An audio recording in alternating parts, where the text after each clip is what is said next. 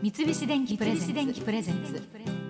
戸田恵子。戸田恵子。大人クオリ大人クオリティ。日本放送キーステーションにお送りしています。戸田恵子大人クオリティ。今週はおでんにフォーカスしてまいります。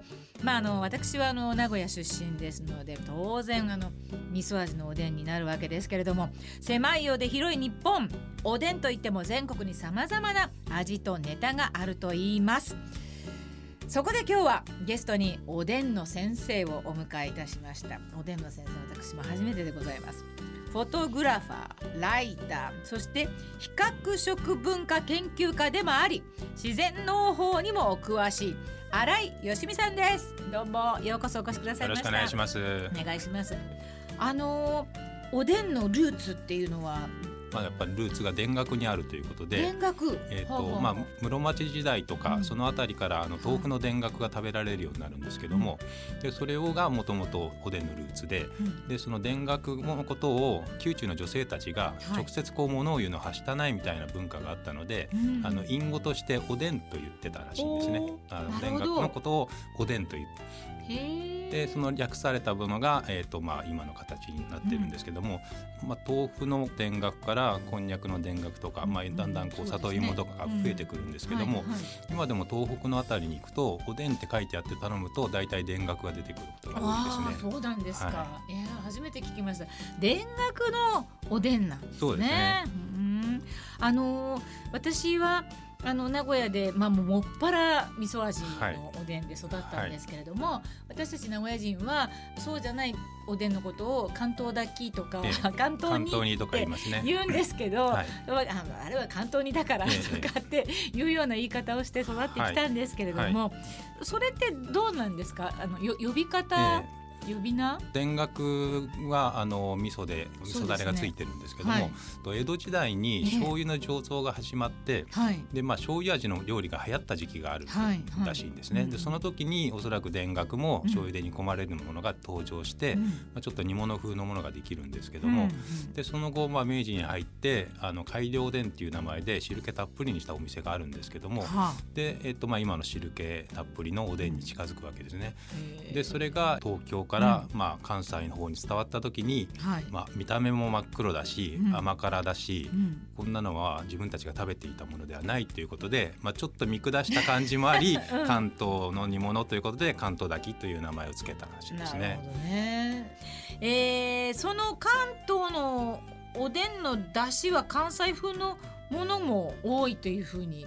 えー聞いてるんですけど僕もあの旅を始める前は、はい。あのよく皆さんが思う関東風関西風、はい。関東は真っ黒で関西は透明でみたいなええイメージでいたんですけども、はい。まあいろいろ調べたりしているうちにどうもそれは間違いで時代別におでんというのは変化をしてきたので、はい。まあ江戸時代の煮物風から明治時代の汁気たっぷりのものになり、うん。大正時代の、えー甘辛のものになって昭和に入ってから薄味のものになるんですけども、はい。だからあの、まあ、関東で生まれたのはかつおだしで濃い口醤油のうん。甘い、まあ、見た目は真っ黒な感じのおでんなんですけど、それが、えー、と西の方に伝わって関西の方はかつおだしだけじゃなくて昆布だしも使えますからうん。混合だしでうまみが倍増して、はい。でそれが、えー関東炊きという、まあ、名前を付けられて、うん。まあ、関西の今までと食と違うので、うん。関東炊きという名前が付けられて、うん。えー、鰹節と昆布の混合だしのものが生まれるのが大正時代なんですね。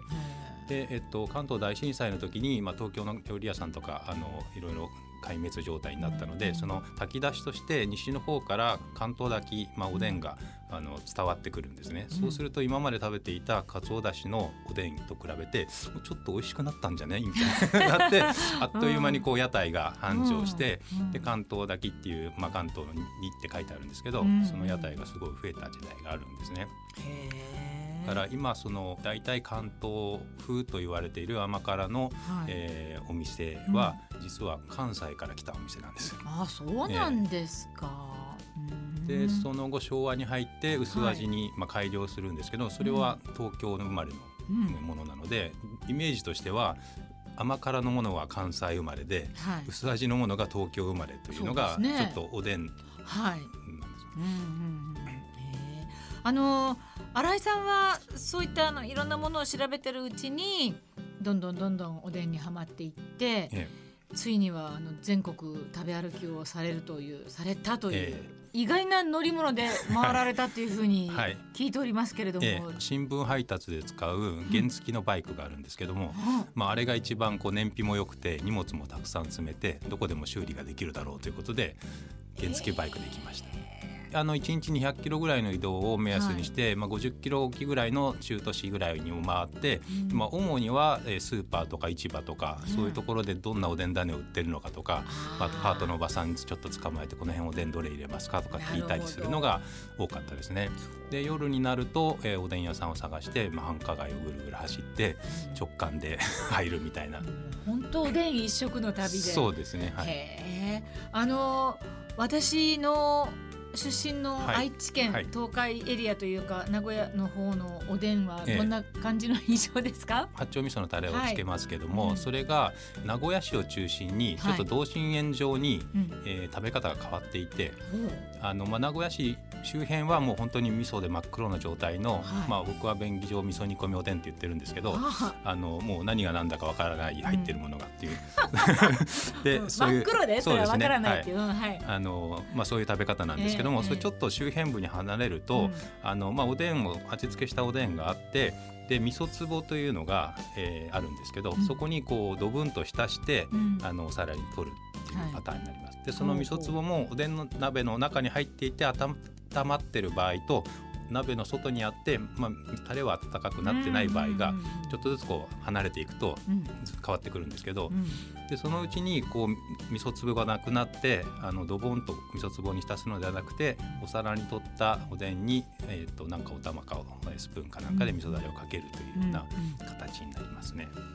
あの具材に関してはどうですか？東海地方独特のものってあります、私ええ。なんかもうあんまり思いつかないですけえど、ーとまあ、その愛知県独特というのでいうと角麩というのがあるんですね。なんだろう？角麩ですか、はお麩、そうですね。まあ、お麩の仲間ですね。生麩とかあおうのちょっともちもちした感じのありますけどもうん。あれが、えーとまあ、名古屋から岐阜にかけて親しまれている食材なんですよね。初めて聞いたです。あるのかな？自分が食べないから頼まないだけなのかもしれませんけど、東京でいうとちくわぶみたいな形ですね。あれのもうちょっともちもちした感じ。なるほどそうです。かで同じ具材でも地域によって呼び方が違うっていうものはあるそうです。ね。ど例えばどんなものが？えーっとですね例えば東京ではんぺんってありますけど白いふわふはいわしたやつ、白いふわふわしたやつ。で、はい。えーっと名古屋とか愛知県ではんぺんっていうとさつま揚げのことを言いますね、そう言われればそうですね、うんうん。あのまあ揚げたさつま揚げのいろんな形のものを総称としてあのそうだみんなそれをはんぺんって言ってます。はんぺんって言ってます。あもうすっかり私は東京のちょっとあれが、ええ。今はんぺんで白いのが浮かんだからちょっと東京のあれに、えーさつま揚げに関して言うと、うん。今度大阪の方に行くと天ぷらっていう言い方になりますよね、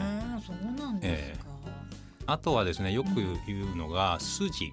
筋。西の方だと牛筋のことなんですけども、東京とか関東の筋っていうと筋かまぼこっていうサメの軟骨を、まあ、中落ちみたいなのを固めてかまぼこ状にしたものなんですね。